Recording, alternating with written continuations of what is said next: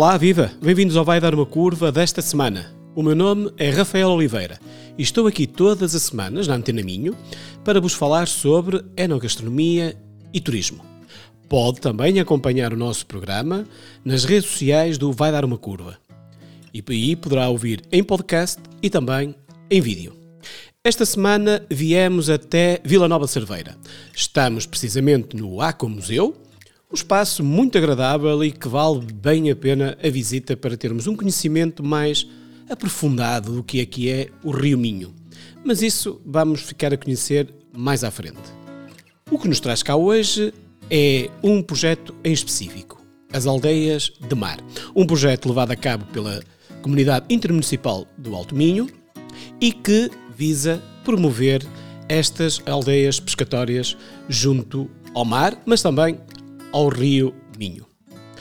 Para nos falar e para partilharmos aqui algumas ideias e alguns trabalhos desenvolvidos eh, no território, temos connosco esta semana dois bons amigos, mas acima de tudo, dois grandes profissionais. Temos connosco então o Carlos Antunes, o diretor da, do ACO Museu, e também o Ricardo Carvalhido, investigador e professor do Instituto Politécnico de Viana do Castelo. Muito obrigado aos dois por estarem aqui comigo. É sempre um prazer fazer programas entre amigos. Um, mas, oh, Carlos, eu começava mesmo por desafiar a explicar-nos o que é que é o Aco Museu. Bom, o Aco Museu, uh, desde a sua ideia de implantação aqui no território, uh, esta ideia nasce de uma relação muito próxima com a região, com a comunidade, em particular com a comunidade de pescadores, porque nós na, na atividade da, ecologia né, e de, desta prática de trabalharmos no rio em termos de investigação, a comunidade de pescadores foi sempre algo, foi como que uma segunda escola, basicamente. É? E então sentimos que, por um lado, dada há, quase 30 anos, basicamente, ehm, a falta de informação, de conhecimento, na altura existia, na generalidade dos rios, mas em particular no Rio Minho, também pelo facto de ser um rio de fronteira, eh, este desconhecimento e, a importância da, da passagem da informação, ou melhor, da partilha do conhecimento entre a comunidade científica e a de pescadores, no fundo foi a alavanca, a motivação para construir este projeto que pretende ser uma referência para o Rio Minho, ou seja, quem visita o Museu tem como que o privilégio de ficar a conhecer algo sobre o património natural, com, a, com a, uma, uma, simulação de uma viagem ao longo do Rio Minho, porque temos um aquário é, com uma sequência de, desde a nascente até à foz, conhecer as principais espécies de peixes deste rio, mas também numa componente mais etnográfica, é, associada à atividade da, da, pesca artesanal, que é o espaço onde nos, nos encontramos. É? E a tal res, a resposta à pergunta que os pescadores muitas vezes faziam quando estávamos com eles a trabalhar no Rio era para que é que isto serve? É? O trabalho que fazem, para que é que serve? No fundo, também é essa tentativa é? de passar essa informação, um, quer na componente uh, da, da investigação que se vai fazendo, na atualização do conhecimento, mas essencialmente também guardar uma memória da, da própria atividade da pesca, né? que, é, que é secular, é imemorial, mas que um, é, importa manter presente uh, por, nas, nas, várias perspectivas, né? não só do objeto, não só da questão física do objeto que já que muitas vezes já não é utilizado, né? que, que, desapareceu do rio, mas de toda o, a componente cultural que está associada à, à prática, né? a questão da oralidade, dos termos, dos locais, tudo isso, né? das, das memórias vivas dos próprios pescadores que, que fazemos o registro, no sentido, no sentido de guardar né? e, e transmitir, dar, dar essa informação. Portanto, o conhecimento é propriamente a base de tudo isto, não é? o espaço onde nós estamos é mesmo isso que estavas a dizer há pouco, é um espaço de memória, porque nós vemos aqui são artefactos eh, já com alguns anos, eh, um espólio feito ao longo destes últimos anos, provavelmente. Sim, sim, no fundo, isso foi, no fundo foi recolhido nessa fase de, de, de amadurecimento do próprio projeto, não é? porque a primeira vez que se apresentou ao município de Cerveira a ideia do projeto, até à sua concretização no terreno, foram 15 anos. Né? E, e, nesse período e nesta relação com a comunidade pescatória permitiu reunir, no fundo, estes objetos que se fazem parte agora do, do Museu das Pescas. É? E alguns deles, sim, exatamente, já não, já não, estão, já não são usados, já, muitos deles, eh, a própria natureza dos materiais, a madeira foi substituída pelo, pelo ferro, no caso do barco foi substituída pela fibra de vidro e pelo alumínio, e algumas artes foram proibidas, outras deixaram de, de, serem, de ser utilizadas pelos pescadores porque a quantidade de peixe já não justifica o seu uso, não é? Portanto, há várias razões. Não é? Portanto, e é um pouco esta, esta história e esta sequência de, de acontecimentos que se pretende retratar. Não é? Ricardo, hum, nós quando chegamos à nossa orla costeira e olhamos e vemos este mar magnífico que temos aqui ao lado, e quando olhamos de cima para o nosso, para o nosso território, que é, que é completamente, parece que foi rasgado, hum, a minha pergunta simples, uma pergunta simples, como é que aqui chegamos? Como é que nós nos tornamos assim? É uma pergunta simples, mas encerra em si uma complexidade imensa. Ora bem, hum, é um assunto que é um tema, tal como em todas as, quase todas as áreas das ciências, eh, em que se abordam estas questões em que há uma grande quantidade de variáveis em, em jogo, é uma questão que se, tem que se colocar naturalmente em perspectiva, perspectiva de tempo e de espaço. Uh, o, o, nível do mar, portanto, é uma, é uma superfície que vai variando, ou que foi variando ao longo do tempo, ao longo do tempo geológico. Estamos a falar dos dados a que temos acesso aqui nesta, nesta franja, nesta, nesta faixa. Estamos a falar nos últimos 400 mil anos em várias subidas e descidas de nível do mar. Pronto, isto tem que ver essencialmente com uh, fatores que têm a ver com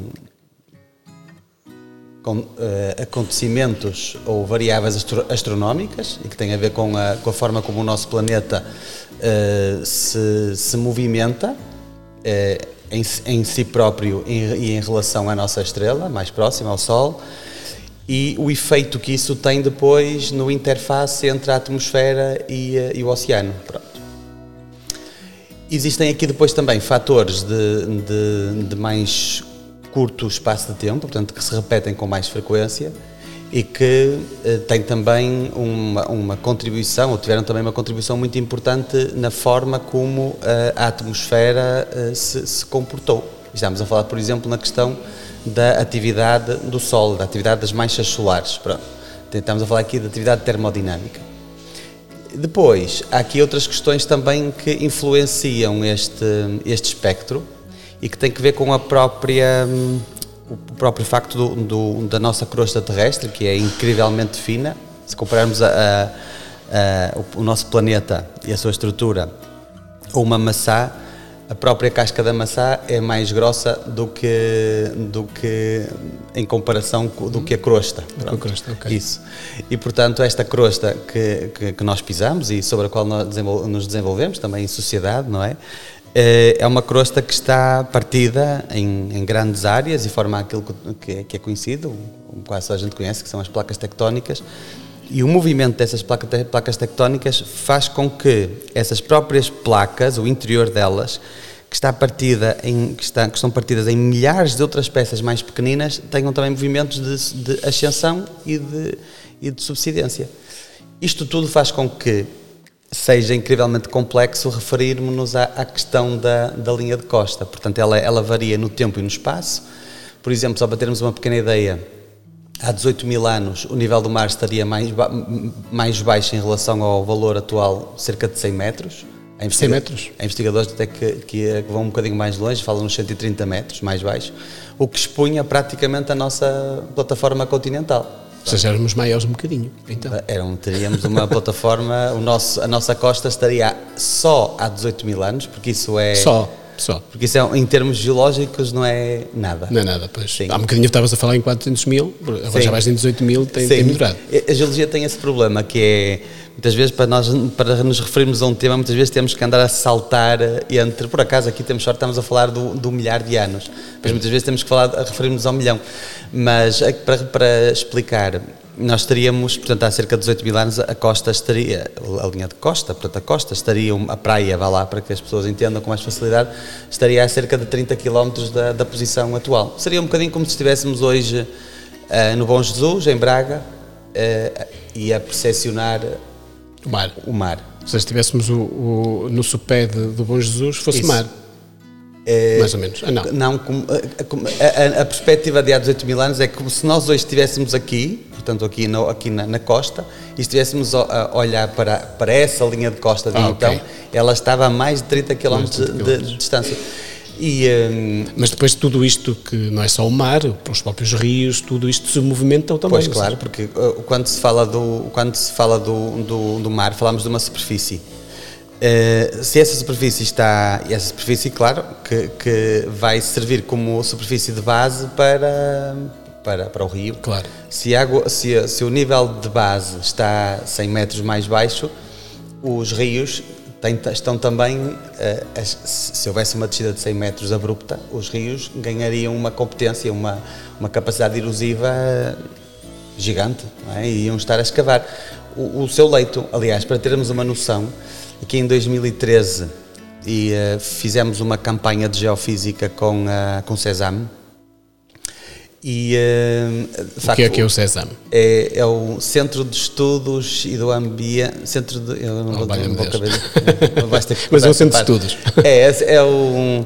CESAM é o acrónimo para Centro de Estudos do Ambiente e do Mar da Universidade de Aveiro. Então, estás a ver? Foste lá. Mas basta cortar esta parte. Não, não, não, não. Vai não. ficar assim? Vai, claro. Toda. Sim. Anda lá. Uh, pronto, o CESAM significa Centro de Estudos do Ambiente e do Mar da Universidade de Aveiro. Uh, e, uh, e, portanto, nesse varrimento geofísico que nós fizemos, e que tinha aí um propósito que era tentar perceber se realmente se a falha, se o Rio Lima era uma falha geológica, fizemos aqui um varrimento em que, faz, em que se faz uma. em que o, o a, os meios que são empregos, os meios geofísicos, conseguem visualizar o que está abaixo do, do leito. E o que é que nós temos no, no, Rio no Lima? No Rio Lima temos cerca de 30 metros de sedimentos. O que, é que quer, dizer? quer dizer? Quer dizer que há cerca de 18 mil anos o rio Lima, o seu leito estaria a cerca de 30 metros de profundidade. E, portanto, que nós teríamos uma, um, em vez de termos esta estrutura que nós hoje vemos, não é? esta, esta paisagem que nós Hoje vemos em Viana que temos o rio e temos uma, umas planícies aluviais largas, quer para um lado, quer para o outro. Tínhamos o rio a correr muito mais uh, encaixado, a 30 metros de profundidade, e teríamos as, as vertentes. Ou seja, uh, estas pequenas planícies que nós temos junto ao rio estariam no topo de uma montanha ou, ou numa não, zona mais montanhosa, não? Não, o que nós tínhamos era o rio, como, como o mar estava hum, cerca de 100 metros mais baixo, o, o rio estaria 30 metros mais, mais baixo. abaixo. Mais Exato. abaixo, sim. Mas então o que nós temos agora neste momento naquela altura, se estivéssemos no, no fundo do, do, rio, estava mais, estava 30 metros acima de nós. Estava 30 metros acima de nós, sim. As, as, encostas, as encostas do rio estariam, sim, estariam muito mais próximas. Exatamente. teríamos uma, uma noção de, de com a geologia fala-se do encaixe, ou seja, teríamos um encaixe muito pronunciado, contrariamente ao que nós hoje temos, que é que é um, não temos praticamente encaixe nenhum, não é? Quer dizer, o rio está muito afastado das, das montanhas litorais. E, mas, hum, e, e nesse estudo ficámos a saber se realmente era uma falha ou tectónica ou é ou... não foram os não. não. foram conclusivos não foram conclusivos não não foram conclusivos agora de qualquer das formas existem outros indícios que nos apontam precisamente para o facto da, da, do Rio Lima de facto estar encaixado numa, naquilo que é uma falha, uma descontinuidade, que é uma falha geológica, mas tem uma atividade muito modesta, o que pois. faz com que a norte do Rio Lima nós tenhamos uma, uma, uma atividade geológica diferente daquilo que temos na, na margem, na, na margem, margem esquerda, sul. na margem sul. Sim. Estás a ver que isso consegue só, isso consegue-se, mesmo na questão da, da, da própria safra salineira, foi uh, importante desde o, desde o século XI, do, desde o século XI, uh, pelo menos desde que, que temos registros, portanto, já existem registros das inquirições de 1258 em que referem precisamente a, a, o, a área salineira, ali o conto salineiro da, da Miadela, Santa Marta, e que referem precisamente que um dos talhos salineiros foi trocado por duas éguas. Pronto. Explica e, lá isso, que, o que é que são éguas? Uh, são. Deixa explicar isso porque são, eu não percebo nada disso. São animais de tração, pronto. For, ah, foram, ah, ok, ok. Estava a falar mesmo de. Assim, de éguas é, mesmo, éguas, mesmo, éguas mesmo. que eram os carros de antigamente. Ah, é? ok. Quem estava a perceber, não estava a perceber, já percebi. E, portanto, e isto só para, para referir o que é que na margem, a margem direita em relação à margem esquerda, a margem direita, como é uma margem ligeiramente mais levantada que a outra okay. margem, que é a margem esquerda, é uma margem que o controle da inundação era mais, mais bem feito, por questões pois. naturais, e portanto rendia muito mais sal, okay. comparativamente à margem esquerda, que é uma margem mais deprimida, e é uma margem que era mais sujeita à inundação, inundações, inundações claro. e, e, e, só por causa disso uh, aquilo que se retirava da, da, das salinas era, era, era que claro. o sal era menor quantidade. Menor quantidade, porque havia mais inundações. Que havia mais Exatamente. inundações, até a própria, a própria zona úmida que nós temos ali de São Pedro de Arcos, de, aliás, de, uh, aquela zona úmida que temos ali, em, um, que são as Vegas de São Simão, precisa, ocorrem precisamente naquela margem sem correspondência na outra na margem. Outra. Sim. Ok. Essa é uma novidade, não fazia ideia que uma era mais baixa aqui. Eu estou a ter sempre a noção de que os dois lados do rio estão mais ou menos nivelados. Mesma, nivelados, não. mas não. não. Oh, Carlos, hum, há pouco estavas a dizer que o, o grande objetivo aqui do, do, museu era a preservação de, da história, de, das histórias, de, desta cultura à volta do, do, do rio. Sentes que hoje hum, há uma há uma preserva há uma como é que como é que tens de fazer esta pergunta sentes que hoje uh, há um interesse diferente sobre esta história uh, do Rio. Como é que tu sentes as pessoas quando, quando visitam o, o Aqua Museu? O que é que elas procuram? Só ver os peixinhos? Não. Não, sim, sim, não. Uh, o, uh, a particularidade desta referência local é importante, né? o facto de quem nos visita conhecer um pouco mais sobre esta envolvência cultural e né, que que vem de uma atividade de local da, região é importante, obviamente, não é? Porque, é assim, a questão da atividade da pesca eh, ao longo dos tempos esteve sempre muito associada ao mar, não é? Portanto, claro. à, à questão da costeira, né, da atividade. Ainda hoje a, a do mar é tinha, profissional, né? é? do mar, a do mar é profissional e a, e a, do rio já não é tão profissional, é mais, é mais amadora. Sim, no Sim. caso do, do Rio Minho, e pronto, e, e, também acontece isso em outros rios, obviamente, ela divide-se, né? portanto há as comunidades pescatórias na proximidade da Foz, basicamente, no caso do Minho é a zona de Caminha, Sim. Seixas, é no fundo a área geográfica onde existe uma a dita atividade profissional da pesca. Portanto, os pescadores dedicam-se exclusivamente à atividade da pesca porque conseguem exatamente dividir essa atividade entre o rio e o mar. E o mar. É? Um, embora, pronto, no rio, nesta componente final, né, que, que, é, que se designa de estuário, né, portanto, a zona, águas de transição, né, basicamente. E, no passado, né, obviamente que, quer dizer, isto teve, de certeza que teve a ver com a própria fixação das populações ao longo da margem do rio, né, esta, a importância que também os rios tinham em termos de subsistência, né, de, de fonte de proteína né, para as, as pessoas que se foram fixando. E nos tempos mais recentes, obviamente, estas comunidades dividiam a sua atividade entre a pesca e a agricultura. Né. Portanto, basicamente, era, era isso exatamente pela abundância que existia. Né? E estamos, quando falamos em espécies e, e a, da, da, atividade há 100 anos atrás, por exemplo, né? estamos a, a, falar essencialmente não só do salmão, que no fundo é uma espécie emblemática né? em termos de de, da atividade Porque nós temos pesca. salmão, também existe não só no Rio Lima, no Rio Minho, mas também no Rio Lima, provavelmente menos quantidade, mas, Sim. mas ainda continuamos a ter o salmão Sim, a questão Rio. do salmão e a importância que tem em termos, também obviamente em termos científicos, é que uh, estas populações, quer do Minho, quer do Lima, neste momento correspondem ao limite sul de distribuição da Europa. Uh, obviamente, esta, uh, esta questão de distribuição periférica tem sempre os seus riscos porque estão no limite. É periférico, claro. Né, estão no limite, as condições ambientais né, que uh, sabemos que estão uh, a mudar, né, as mudanças climáticas, portanto, são populações que estão, de certa forma, em risco, não é? Uh, em termos de, de, subsist de, sua permanência né, de, para o futuro.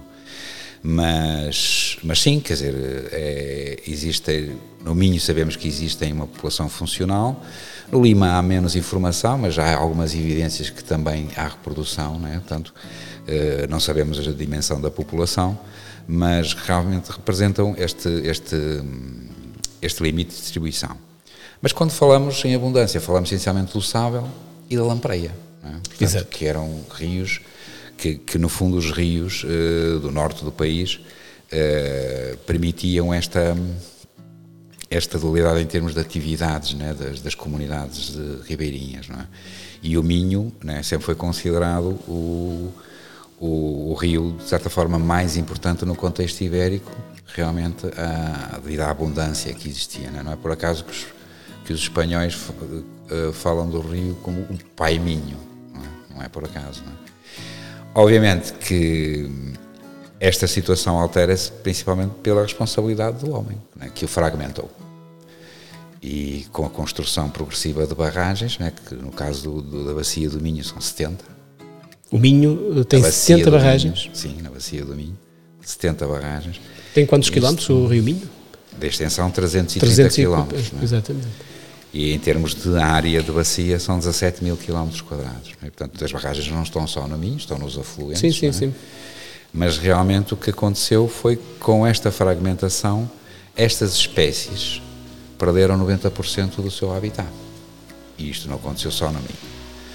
O que acontece em algumas populações Uh, e devido a esta fragmentação é devido à, à característica biológica de, de, algumas, de algumas populações, como é o caso do salmão e do sábio, que regressam ao rio onde nascem. Okay?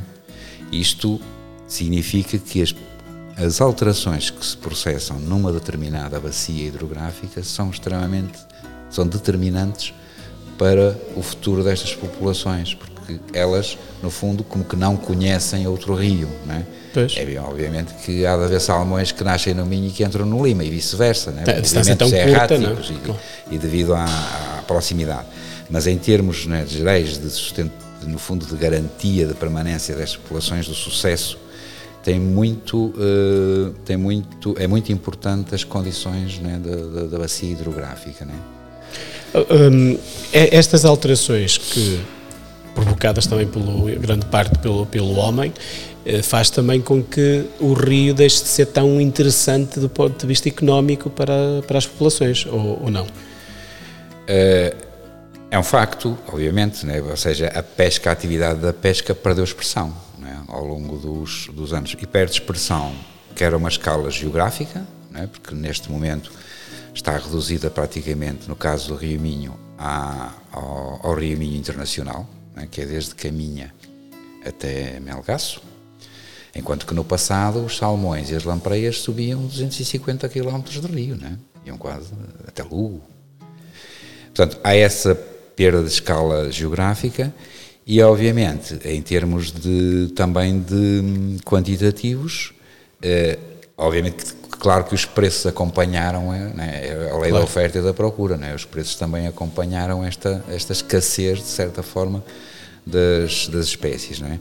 Eh, associado a isto, né, o que nós, que nós temos também acaba por ser uma perda, de certa forma, um, deste recurso uh, e do seu valor.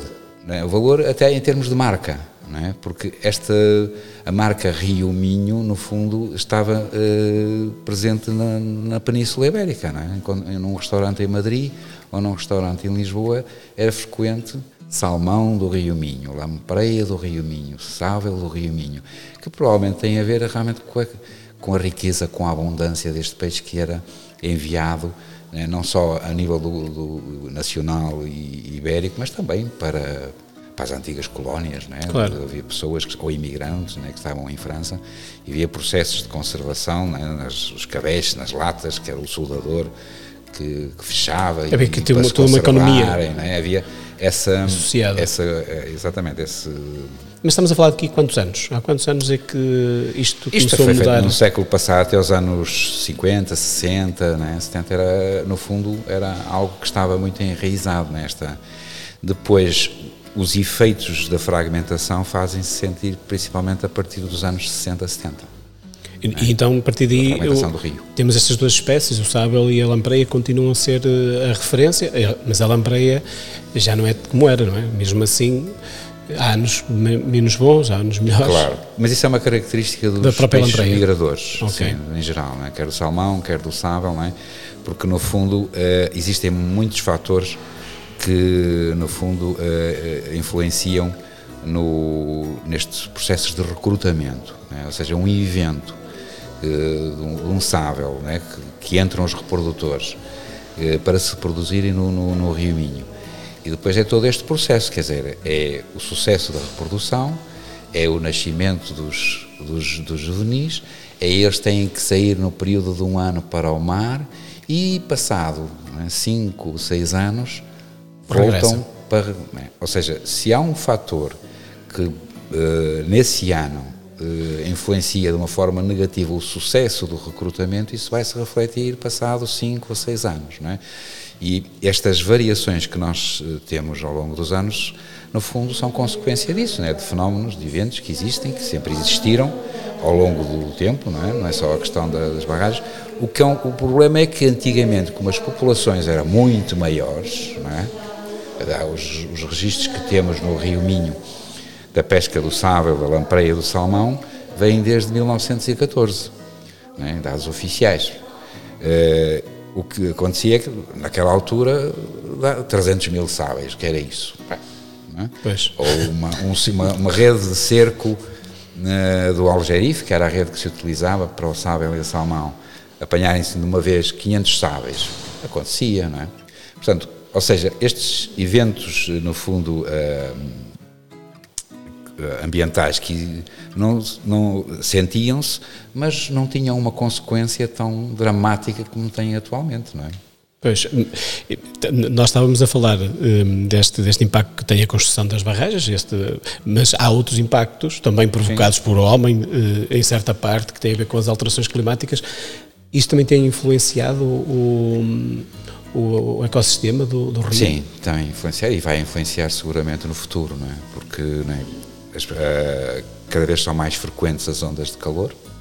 Uh, basta analisar estas séries mais, né, mais recentes de, destes eventos extremos né, de clima e vemos que a sua frequência vai, vai aumentando e isso significa que no fundo há alterações no, no sistema, no meio, né? há menos água, há menos caudal, uh, há zonas de postura, as barragens que regulam os caudais fazem a retenção, de, mais retenção de, de água, eh, por vezes há zonas de reprodução que podem ficar expostas, portanto, ou seja, não funcionam, ou se já há reprodução, se isso acontece num fenómeno pós-reprodução, os, os, ovos podem se tornar inviáveis ou são à predação, portanto, há uma série de fatores, não é? Aumenta o efeito químico de poluição, por exemplo, é? quando temos menos água, há um efeito é, somatório dos, de, de, da poluição química, quer, né, ou orgânica, por exemplo, não é? Portanto, seguramente que vai, que vai influenciar, não é? E não só o que sentimos nos, nos últimos, sei lá, por exemplo, há 100 anos, uh, a temperatura média na Foz do Minho uh, era menos 2 graus. Portanto, nos últimos 100 anos subiu 2 graus centígrados a temperatura média do, mar no, na zona do Minho. Né? É e, e estas, uh, por outro lado, podemos também ter fenómenos extremos inversos que é muita, muita, muita chuva em curto período de tempo. Claro. É? que é o que está a acontecer, por exemplo, agora, não é? é? portanto, os fenómenos extremos provavelmente vão se, vão se agravar, não é? E, e, o que pode acontecer em relação a estas populações é estas populações que têm este fenómeno do regresso a casa, é? que vêm reproduzir-se ao rio onde nasceram, provavelmente poderão deixar de ter condições é? e, e vão desaparecer, é? ou as que se conseguirem, ou seja, vai haver como que uma, um movimento para, para norte. Não é? ok. Oh, Ricardo, eh, apesar de nós estarmos a passar uma fase em que as alterações climáticas é, faz parte do nosso dia a dia, discute-se este tema em, em todo lado e todos os dias, eh, porque nós estamos a ver as coisas acontecer. Já não estamos a falar, ah, se não, nos, se não nos portarmos melhor no futuro. Não, já é o que está a acontecer. No entanto, isto também é um bocado cíclico, ou seja, não, nós não somos só nós, os seres humanos, que temos este, este uh, que temos, pá, eu não gosto muito de usar esta, esta, esta palavra, mas temos culpa de estar desta forma. É verdade que hoje somos 8 mil milhões uh, de pessoas. Um, que, uh, que duplicamos o número de pessoas no mundo nos últimos 50 anos, ou seja, um, isto também tem impacto, queiramos ou não, no, mas o que eu te queria perguntar era, isto é, também é cíclico, ou seja, o planeta também já sofreu muito destas alterações, destes ciclos de, de períodos mais quentes e períodos mais frios, uhum. certo? Sim, aquilo que quando há um bocadinho referia, portanto, eu referi-me só ao último, um, quando eu referi os 18 mil anos, foi o último momento em que o nível do mar esteve de facto baixo. De lá para cá, tem vindo a subir. O que é que aconteceu para trás? Um, isto é com base em registros que nós temos aqui na nossa costa. Portanto, e quando eu refiro aqui a nossa costa, refiro-me, grosso modo, aos dados que nós temos desde a costa de Esposende até, uh, até quase à Finisterra. Pronto. Basicamente é aqui este, este alinhamento. Um, portanto, os, os, dados que nós, que nós dispomos mostram-nos que nós, nos últimos 400 mil anos, como eu estava a referir, tivemos em termos de, de, de, períodos interglaciários, portanto, são os períodos quentes, tal e qual como este que nós temos agora. Portanto, temos o atual, depois tivemos um há cerca de 100 mil anos, isto arredondando os números. O, o, o, o dado correto, os dados, a, a, data correta é 124.100. Pronto. Aqui 24 mil anos não fazem diferença nenhuma. é Quando nós estamos aqui preocupados que envelhecemos 10 anos. É, não é? Depois, Há 200 mil, portanto o número correto será andar à volta dos 235 mil, depois aos 300 mil, o número correto 330 mil. Ou seja, de 100 100 mil. É, de 100 100 mil. Porque aquilo que... Então nós levamos com 100 mil, que, que estamos isso, a passar isso. Isso tem a ver, sim, se nós nos conseguíssemos, lá está outra vez a questão de relativizar o tempo e o espaço, se nós nos conseguíssemos colocar fora do sistema solar, um, e se, se utilizássemos uma, uma, uma câmara que nos permitisse fazer a, a filmagem da forma como o, a, o, planeta Terra se movimenta, que é a parte que nos interessa, não é especificamente, se movimenta em, em relação ao Sol. Como eu estava a dizer ao, ao, início, há aqui duas questões, que é, primeiro, a relação entre a Terra e o Sol, em que a órbita vai, vai variando de excêntrica a concêntrica, portanto, em termos da, da posição do Sol em relação ao, em termos da, da nossa posição Terra em relação ao Sol, isto tem ciclo, é um ciclo de aproximadamente 100 em 100 mil anos, que se, que se repete em termos de recorrência, é uma baixa recorrência. Depois temos um ciclo que tem a ver com, um, com o, o, o, tilting, a inclinação do, do, eixo da Terra, que vai variando. Uh, e o, uh, o, período de recorrência é de 41 em 41 mil anos. E depois existe uma. Tem a ver, outro parâmetro que tem a ver com a, com a, a a conicidade do eixo de rotação da Terra. Pronto. E esse, esse dado é um dado que é mais controverso e não se conseguiu ainda chegar a um valor, mas varia entre os 19 até aos 26 mil anos. Juntando estes padrões todos num, num gráfico só, temos um padrão complexo que imprime também uma complexidade à, à nossa, ao, à, à, forma como a nossa atmosfera é, ao, ao aos seus padrões, ao seu comportamento, às suas características. E, portanto, o, o, qual é que é aqui o denominador? Porque isto tem a ver com o quê? Tem sempre a ver com a mesma questão, com a questão da termodinâmica, com o calor que chega a nós ou que não chega. Um, e por isso que eu me referia eh, à, à questão da, da atividade à, à, superfície do Sol, das explosões que existem à superfície do Sol e que nós conseguimos vê-las, mas que uh, imprimem aqui uma diferença entre o, o, o período, ou os períodos em que essas manchas solares não foram observadas ou não existiram, essas explosões à superfície do Sol não, não eram, eram reduzidas. E à atualidade temos aqui uma diferença, é uma diferença se formos estimar isto, são 4 watts por metro quadrado. Só que isto criou, cria, esta, esta, este pequenino dado termodinâmico cria diferenças eh, importantes do ponto de vista daquilo que é, eh, o, do que é, o, nosso, o nosso clima. Para falar, por exemplo, na questão da pequenidade do gelo, que está aqui muito bem marcada também, Uh, as dunas, por exemplo, que estão a cobrir o Monte Galeão, foram precisamente superadas nessa altura. Nós estamos a falar de uma, uh, essa, esse período esta pequena uh, ou mini idade do gelo, tá, isso foi durante o século... Foi, grosso modo, durante o século XVI até o século XIX, entre 1550, vai arredondando, 1580, os dados que nós temos aqui, temos dunas desde essa idade, desde 1580 até 1850. Durante esse período houve uma baixa significativa da temperatura? Uma baixa significativa da temperatura. E isto está relacionado com uma diminuição da atividade uh, da superfície do Sol. Pronto, atividade termodinâmica. E estamos a falar aqui de 4, 5 watts por metro quadrado, em termos de, de diferença. Uh, e, uh, e, portanto, estamos a falar aqui de um pequenino ciclo que se repete a cada 11 anos. São ciclos de 11 em 11 anos. O que eu quero aqui explicar de, de com 11 isto, 11 anos... Nós temos um aumento da atividade da superfície do Sol, okay. que, que faz com que chegue à Terra mais calor. Pronto. Mas essa, essa mini era mais fria ou glaciar Estamos a falar de mínimas uh, do ponto de vista de, de foram algumas centenas de anos. Mas são umas centenas de anos, ou sim, seja, sim. durante e houve vários mínimos, houve vários mínimos, pronto. Mínimos esses que duraram algumas décadas. Houve pessoas que nasceram e morreram com uma ideia, de, com uma percepção do clima completamente Muito diferente, diferente daquilo que temos hoje. Claro, e que aquilo foi quando nós olhamos, isto é a mesma coisa que estamos a olhar para, o, para um gráfico ali na recepção, temos ali um, um, estamos a ver ali um desenho de um gráfico e eh, conseguimos perceber o contorno geral. Outra coisa é eu me aproximar e conseguir ver até com uma lupa os detalhes, os okay. indentados, pronto.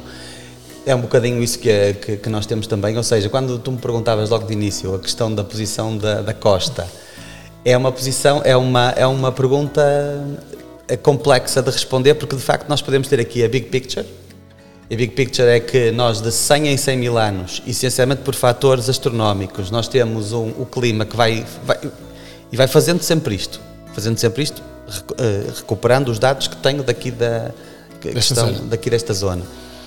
E que basicamente é sempre isto. Portanto, temos um, um período, um platô, de, portanto, de, que é o interglaciário, que pode durar 3, 4, 5 mil anos, mantém-se assim quente e depois começa a arrefecer lentamente com cerca de 60, 70 mil anos em lento arrefecimento, até que atinge um valor mínimo. Isso a é diferença um... é muito grande de, do valor máximo ao valor mínimo? Em termos de temperatura, sim, sim pode ser, pode, podemos estar a falar de, de, da situação que nós temos hoje ou a situação que tivemos há 18 mil anos, em que tínhamos uh, uh, glaciares em fusão a passar aqui na, na nossa, na nossa costa. Okay. Na, na, na gruta da, da, Figueira Brava, uh, mais para, para o centro-sul, mais para o centro do país, tínhamos, temos, uh, portanto, existem fósseis de, de, de, focas com cerca de 25, 26 mil anos.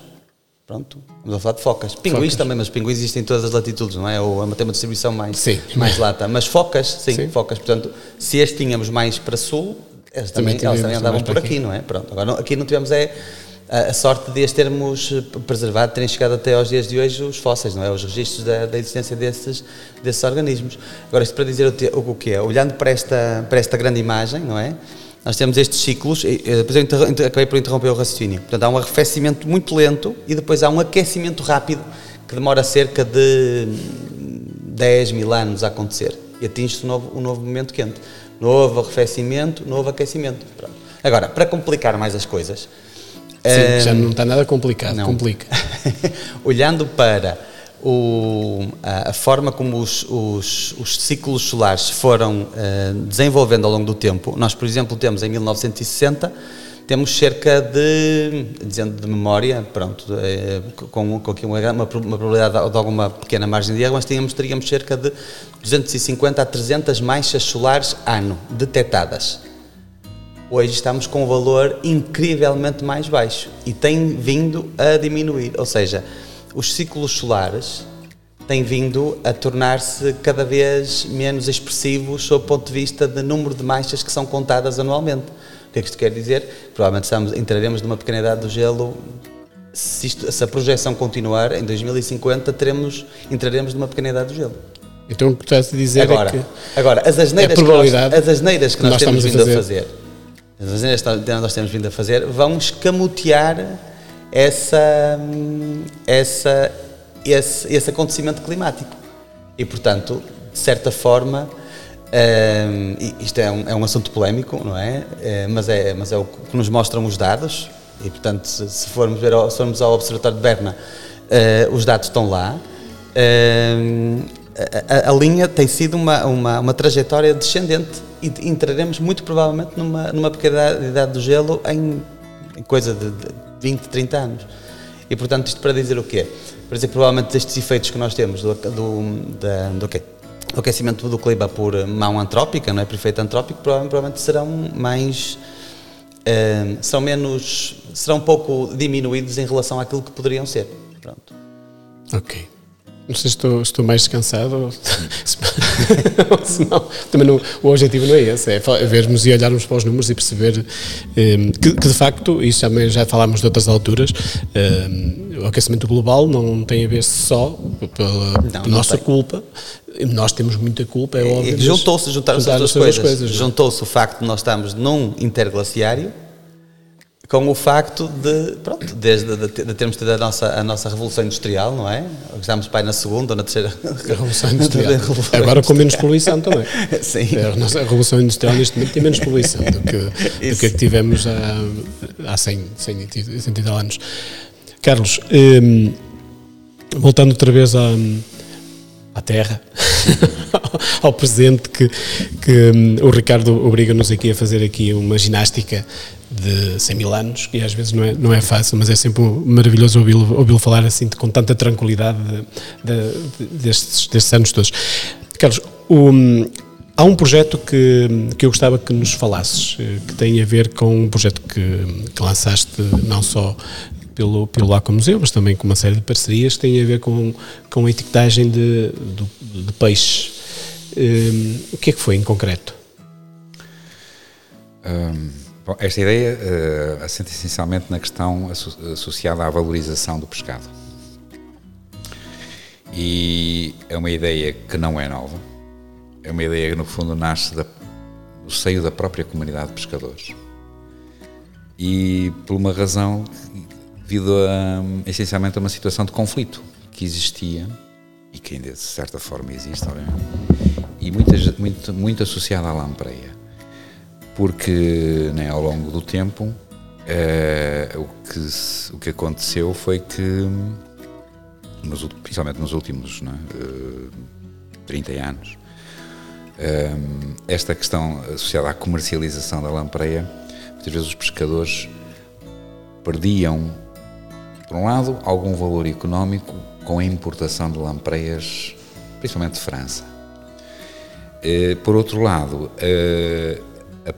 perda da tal referência do, da marca Rio Minho, não é? porque diziam que estava-se a vender gato por lebre, não é? Portanto, ou seja, estava-se a vender a lampreia como sendo do Rio Minho, que as pessoas vinham à região e valorizavam por isso também, não? especificamente a lampreia do Rio Minho e muitas vezes podia ser uma lampreia francesa ou outra qualquer. Claro que não há nenhuma. Aquelas que não prestam, claro.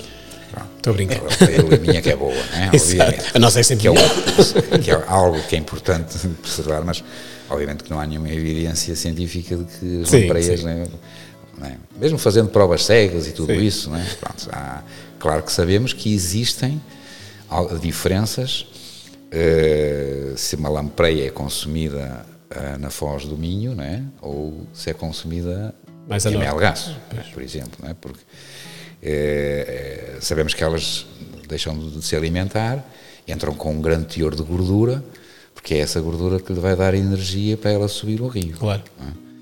Pronto, a textura da carne é diferente, obviamente. É? E houve alguma, na altura, houve, há, talvez há 10 anos atrás, houve alguma iniciativa no sentido de fazer essa hum, fidelização do produto uh, à região, ao rio, não é? Só que estas iniciativas partiram de próprios pescadores uh, e, e, é complicado, obviamente, né, partindo do, da própria, no seio da comunidade, porque gera outro tipo de conflitos. A nível individual não é, não é fácil gerir todo esse processo, né, e no fundo acabou por no fundo, uh, não promover esse, esse processo.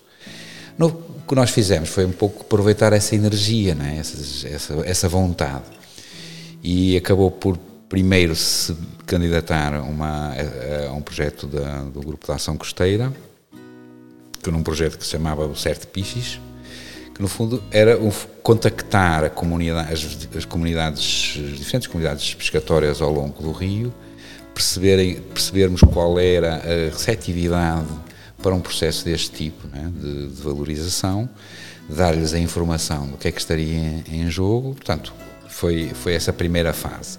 Depois o projeto evoluiu para um projeto MAR 2020, que, que aí já tinha uma componente essencialmente mais de desenvolvimento de produtos. É?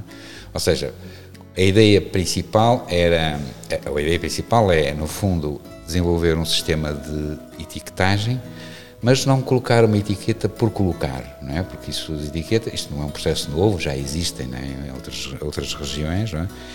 E partiu também com o desenvolvimento, eu trago uma, não é? Partiu com o desenvolvimento de uma marca, não é? Que é do Rio Minho, hum?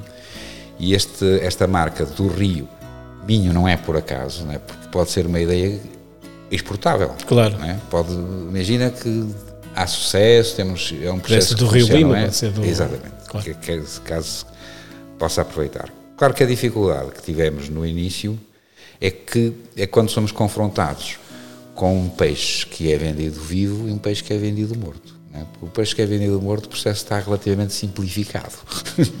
é? Portanto, basta, é comum, é? uma, uma abraçadeira. Claro que também é importante termos atenção à natureza destes materiais. No, futuro. É sempre a luta constante. Eh, eh, mas pronto, quer dizer, é uma abraçadeira que tem a, tem a própria tal, a tal marca e que facilmente no pedúnculo caudal do peixe se agarra, não é? E é.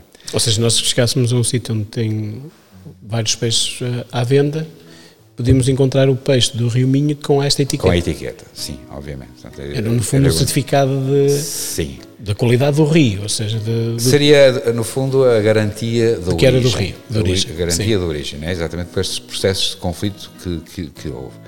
Claro que para um peixe vivo isto não funciona muito bem, principalmente para um peixe que tem a forma de uma lampreia, não é?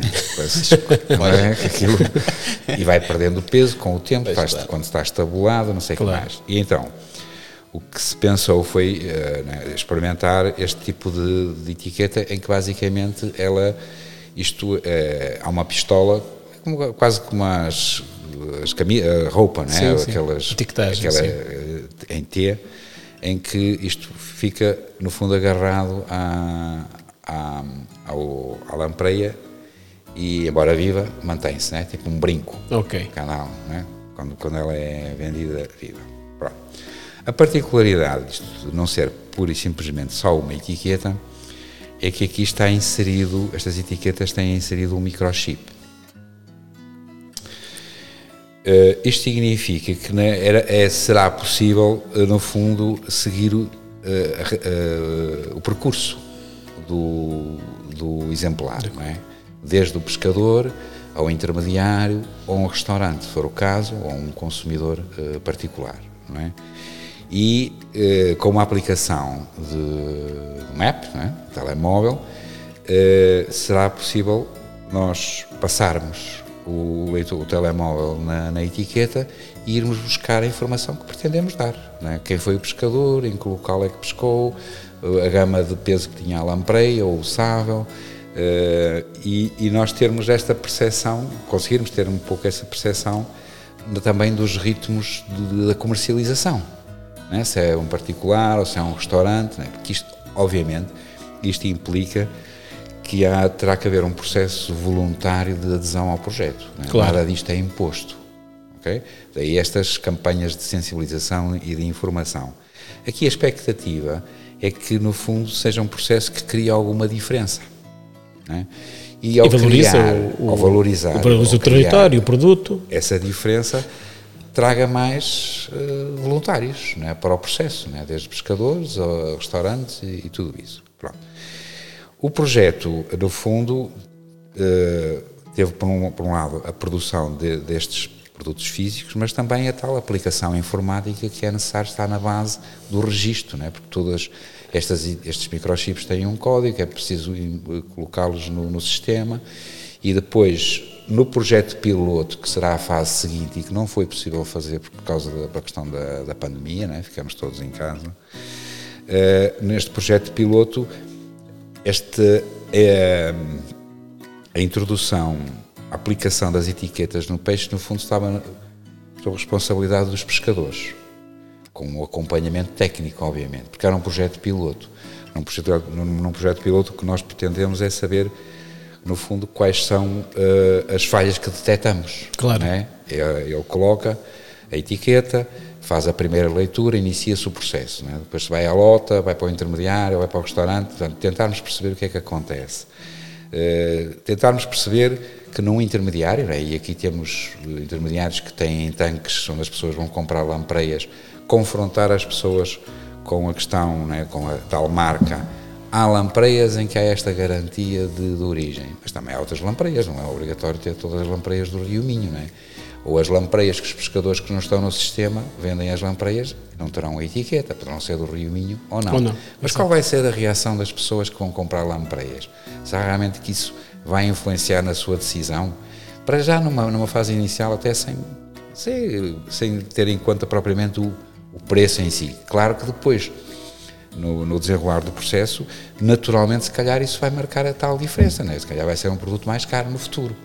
Não é? Pronto, teremos que Também mais valorizado, criar-se valor, eh, ao criar é isso, valor é? acrescentado, é? normalmente há um, há um acréscimo no preço final, claro. é normal. Outra, outra ideia que está associada a este projeto é a questão também do, do, do melhor conhecimento em termos da exploração do recurso é? porque isso também nos vai permitir isso. Porque a informação que nós temos dos dados da atividade da pesca depende muito da declaração dos pescadores. E sabemos, no geral, que as declarações são subestimadas, não é?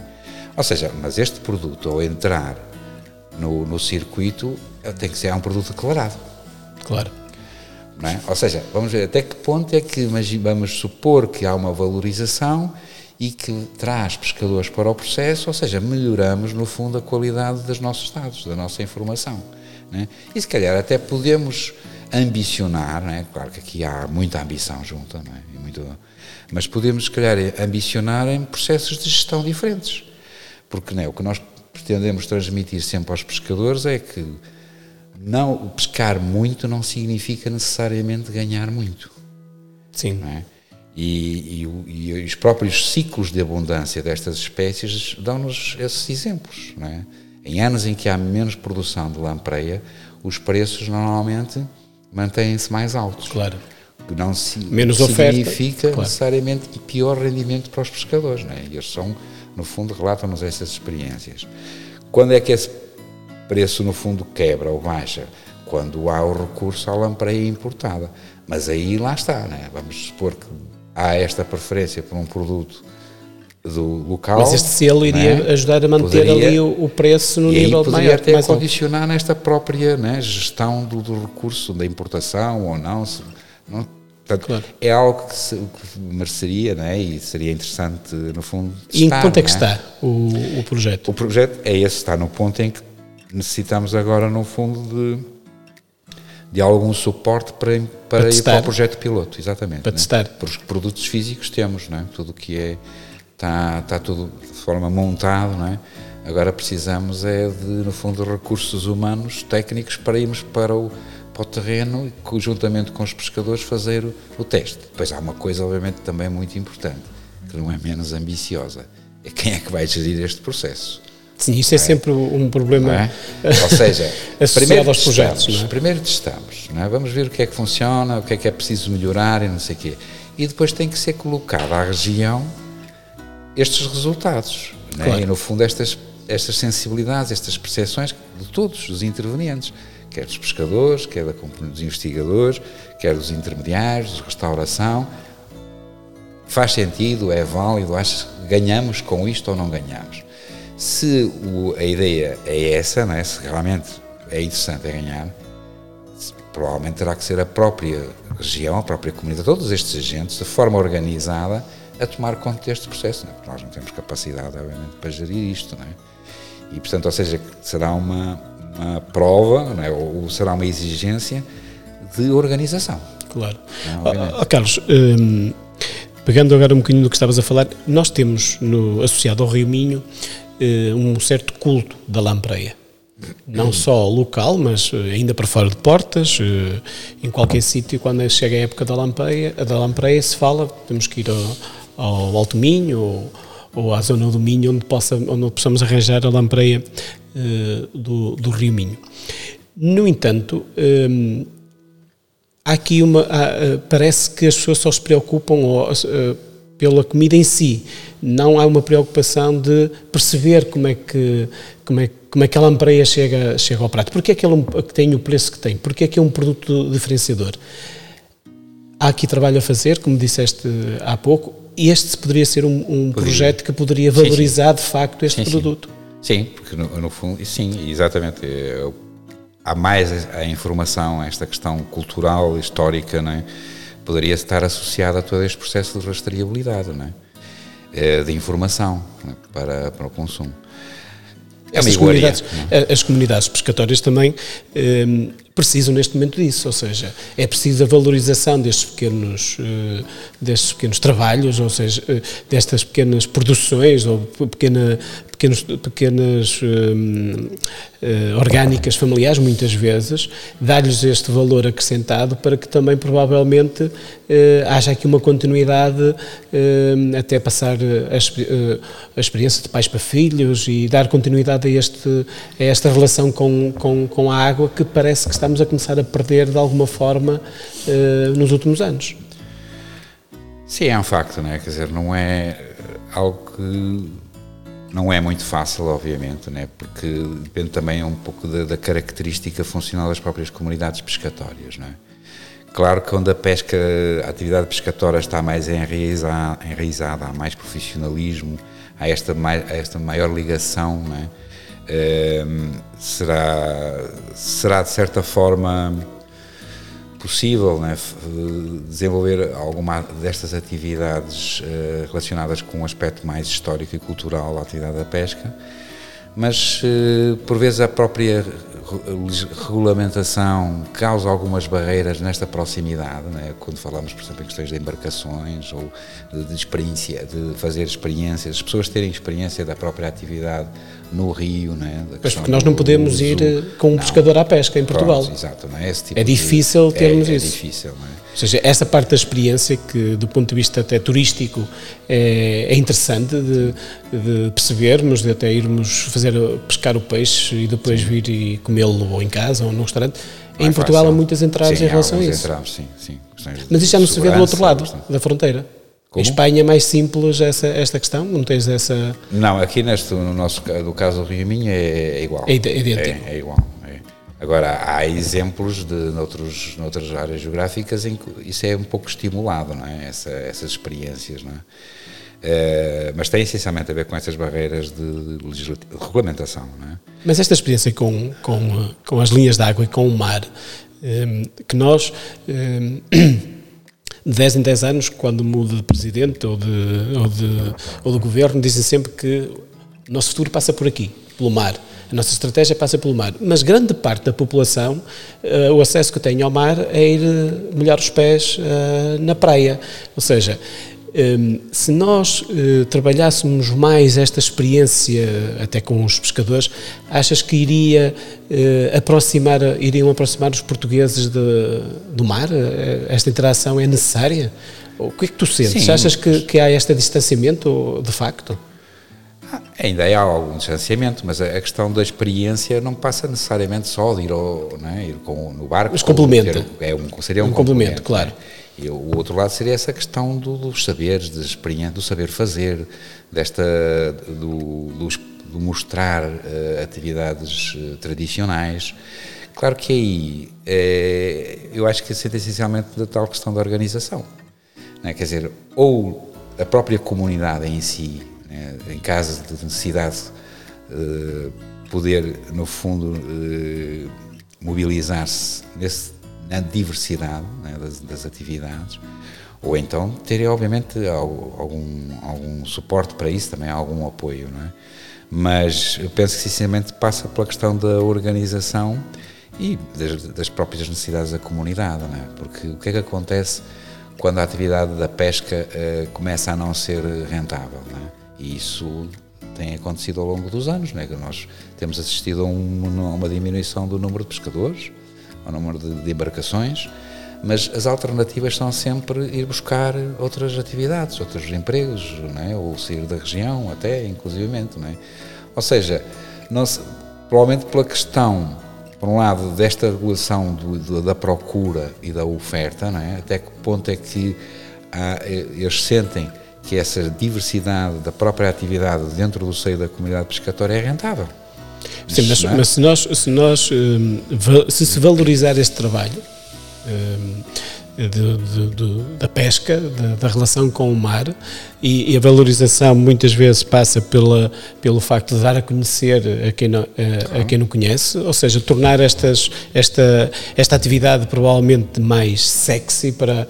Um, achas que isso iria ajudar também a que houvesse mais pessoas interessadas em dar continuidade um, à, à pesca? Seguramente, sim. sim torná-la mais digna. Mais né? digna, sim. sim. no fundo, acho que é, é importante é valorizar, né? que não só Porque nós só preocupamos que estamos a comer peixe, muitas vezes nem nos é? preocupamos como é que ele chegou até nós, não é? Sim, sim. E, e esse interesse, né? e essa, no fundo, esse passar da palavra entre as pessoas, o que gera o interesse tem a ver essencialmente com isso, né? a transmissão do, do conhecimento, da informação, da atividade. Né? Tem, no fundo está tudo interligado, obviamente.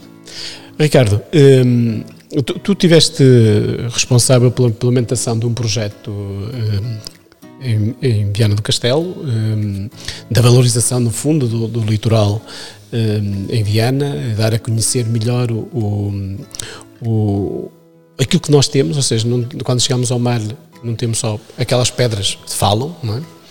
Eh, e eu lembro a primeira vez que te ouvi falar sobre pedras, tive um dia inteiro a ouvir-te falar sobre pedras e pensei no final, como é que é possível estarmos um dia inteiro a ouvir falar sobre calhaus e ficarmos sempre uh, com vontade de conhecer mais ainda, uh, mas também és um grande contador de histórias, isso também é, é importante. Sentes que há muito desconhecimento do, do nosso território? Ah, um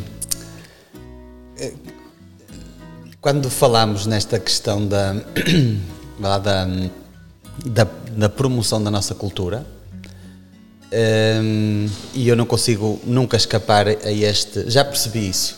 Não consigo nunca escapar à questão da promoção da cultura nas nossas escolas. Pronto, sou professor e isso, pronto, um, uma pessoa não, não consegue separar essa, não consegue separar uma coisa da outra, mas de facto se nós pensarmos na promoção da cultura nas nossas escolas, promoção da nossa cultura, da nossa identidade nas nossas escolas, este exercício não é muito diferente para as questões do turismo, porque cada vez mais, se antigamente aqui há 20, 30 anos, os alunos bastava-lhes uh, ouvirem o professor a contar ou a abordar um assunto qualquer de, do currículo é, muitas vezes é de uma maneira pouco contextualizada, pouco enraizada na, no, nos aspectos locais. Hoje em dia os alunos são muito mais exigentes e, portanto, e querem ter uma experiência. E, portanto, não há assim. Nós, isto até era um tema interessante para, para uma tese de mestrado ou doutoramento, que é pensar aqui nas, nas, nas paridades e imparidades entre aquilo que é promover a cultura nas escolas, que é essa a função da escola Uh, e promover a cultura difundindo-a, não é? Como um veículo de promoção económica de uma Sim. região.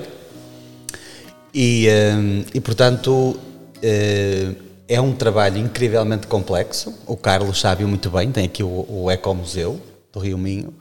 E, portanto, é um trabalho que implica o diálogo com as pessoas, com os atores, com quem, quem faz essa cultura. Neste caso aqui estamos a falar do, especificamente das comunidades pescatórias, não é? Mas é falar com as pessoas, é ter, termos uma metodologia também validada para que os inquéritos, não é? Porque estas, estas coisas Sim, de recolher claro. dados de, a partir de pessoas, de histórias, etc., tem aqui metodologias, não é? Claro. Que possam depois permitir que os dados sejam validados para, até para, para a investigação que possa ser desenvolvida.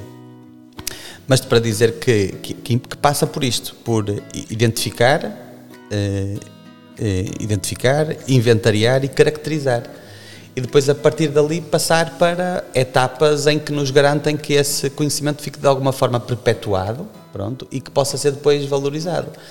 Eu penso, por exemplo, um, e eu uh, tenho essa essa memória auditiva, que as rochas também têm essa, também nos também nos permitem, há rochas que uma pessoa consegue identificar também pelo som que elas que nos devolvem no, uhum. no impacto.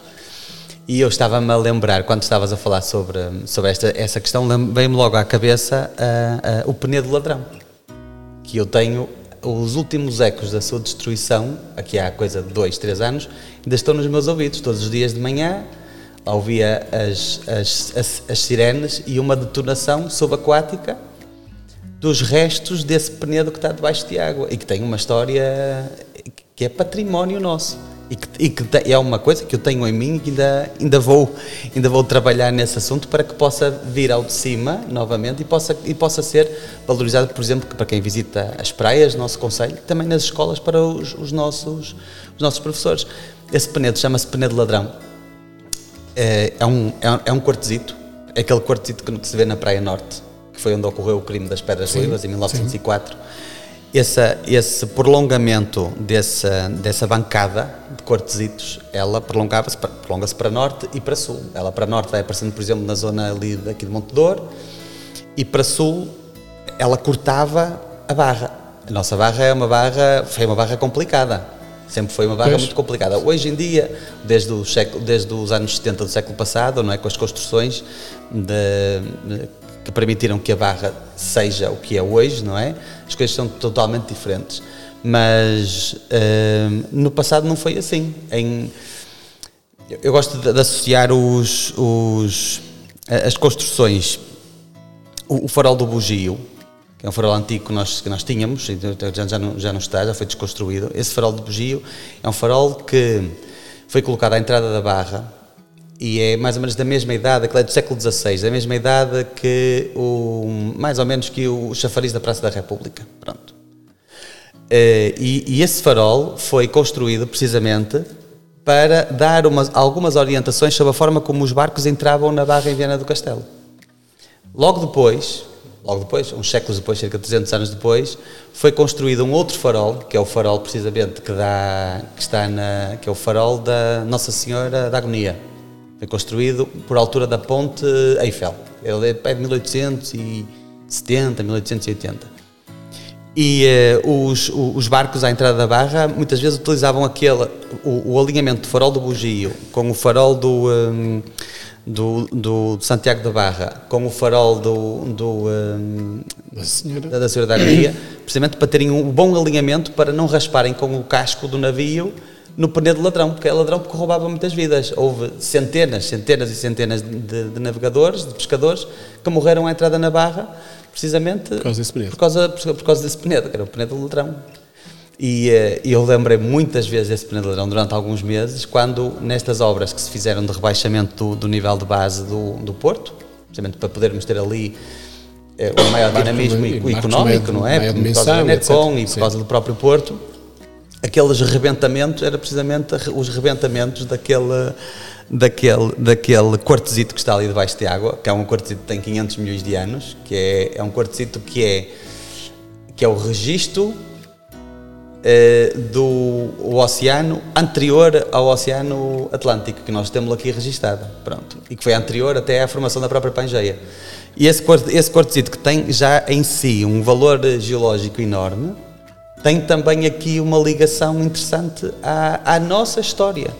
A nossa oh, Ricardo, tu uh, estavas agora a falar. De... Isso é importante ser Sim. valorizado, turística uh, e educativamente.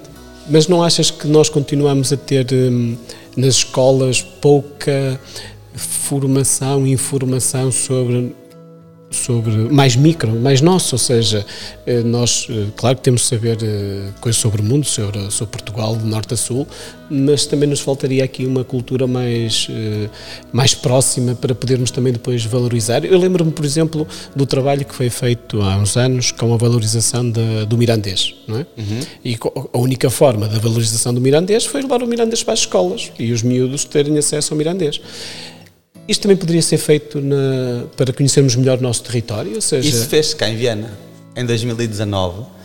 Eh, eu, na altura, estava na Câmara Municipal como vereador e, junto da Escola Superior de Educação, fizemos um trabalho. Uh, portanto, foi um trabalho de, de, profunda colaboração em que se criou a primeira pós-graduação do país em Educação, Ciência e Património Local. O que é que se fez com isto? Identificaram-se nas escolas quatro professores um professor que seja do primeiro ciclo, ou até o professor bibliotecário, o ideal seria isso, um professor do segundo ciclo, um terceiro ciclo e um do, do ensino secundário. E a ideia aqui era tentar também juntar isto à, à, formação dos professores, ou seja, a ideia era termos ali um professor bibliotecário que vai abranger ali, ou do primeiro ciclo, vai abranger ali um conjunto e tem uma forma de pensamento especial, não é? Depois, na área do segundo ciclo, terceiro ciclo e secundário, a ideia era termos ali um professor da área das matemáticas e ciências experimentais, um professor da área das, das, das línguas e outro, línguas e a parte da parte da, das ciências humanas, vá lá, ciências humanas e sociais, ciências humanas e sociais e um professor da área das expressões. Pronto. E então identificámos 28 professores nas, nos agrupamentos de escolas. E esses professores foram fazer a pós-graduação à Escola Superior de Educação, que foi desenhada pela Escola Superior de Educação em colaboração com a Câmara. Pronto. E o que é que essa pós-graduação faz? O que é que essa pós, qual é que era o elenco de disciplinas?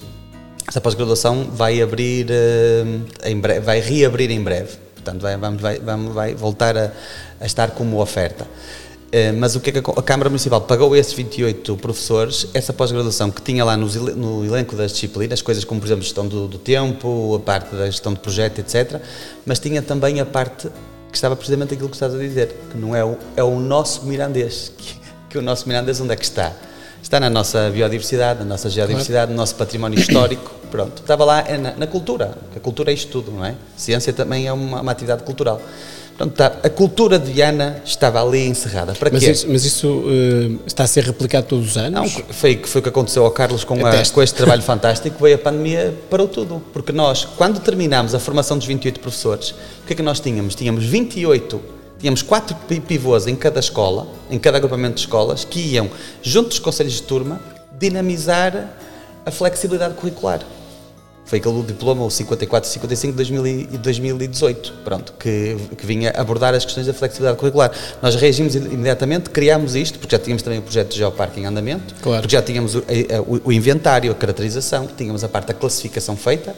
Viana é o único conselho no país, o único conselho no país que tem, as, que tem a questão da, da, da do, do, inventário, caracterização, classificação, classificação legal da sua geodiversidade completa. Bio e geodiversidade, temos isso tratado. Não há mais nenhum outro conselho do país que tenha, nem os. Nem, nem os aliás, nós fomos farol, tivemos há bocado a falar de faróis, nós fomos farol para outros geoparques, que já são geoparques mundiais da Unesco, precisamente para alavancarem processos deste género, mas ainda nenhum o completou. Nós fizemos este trabalho, este trabalho antes. E, portanto, o que é que aconteceu, uh, uh, o que aconteceu, Rafael? Aconteceu que, apesar de nós termos os professores dotados, as equipas disciplinares prontas a criarem projetos de flexibilidade, em que tu tens numa sala de aula, é, é um bocado des desconstruir o horário e tu podes ter numa sala de aula uma manhã, pode estar, pode estar um professor de Biologia e Geologia, o professor de Física e Química, e o professor de História também porque há tema para trabalhar sobre estas coisas. Isto também podia ser replicado ao resto do território, por exemplo. Podia, perfeitamente perfeitamente. Só que fica veio, desafio. veio a pandemia, nós ah. estávamos a arrancar com os primeiros projetos de flexibilidade curricular na, na nesta lógica e parou tudo. Recuperar o... Estragou. Estamos nessa fase, eu julgo que sim. Bom, nossa conversa vai ter que terminar, infelizmente, que já vamos com uma hora e pouco de, de programa. Resta-nos agradecer a vossa, a vossa presença, é sempre um prazer enorme ouvir-vos, desejar-vos um feliz 2013 2013, 2023. um, isto é voltar para trás, mas não, temos é que andar para a frente. É o tempo. 2023 e que alguns dos projetos falamos aqui que espero que se retomem e que voltem um, a, ser, a, ser, a, ser, a ser trabalhados uh, e felicidades também pessoais, que também é importante. Nós ficamos então por aqui. O programa de hoje teve, como eu disse, um, o apoio uh, da CIM Alto Minho e também do projeto Xeris Interreg Europe. Este é um projeto que, que visa melhorar as políticas de desenvolvimento regional para proteger e promover o património cultural nas comunidades pescatórias, de modo a aumentar a atratividade destas regiões para as empresas, cidadãos e para os turistas. No fundo, é este o grande objetivo também do projeto das aldeias de mar, torná-las um, como um objetivo, com obje torná-las mais apetecíveis com o objetivo de valorizar aquilo que um, elas têm de, diferencia de diferenciador em relação ao resto do território. Nós voltamos de hoje a oito dias, já sabe, às sextas-feiras estamos aqui depois de umas notícias do meio-dia, em reposição ao domingo no mesmo horário, mas também nas redes sociais do Vai Dar Uma Curva à sexta-feira depois da hora do almoço. Muito obrigado e um bom ano para todos até para a semana.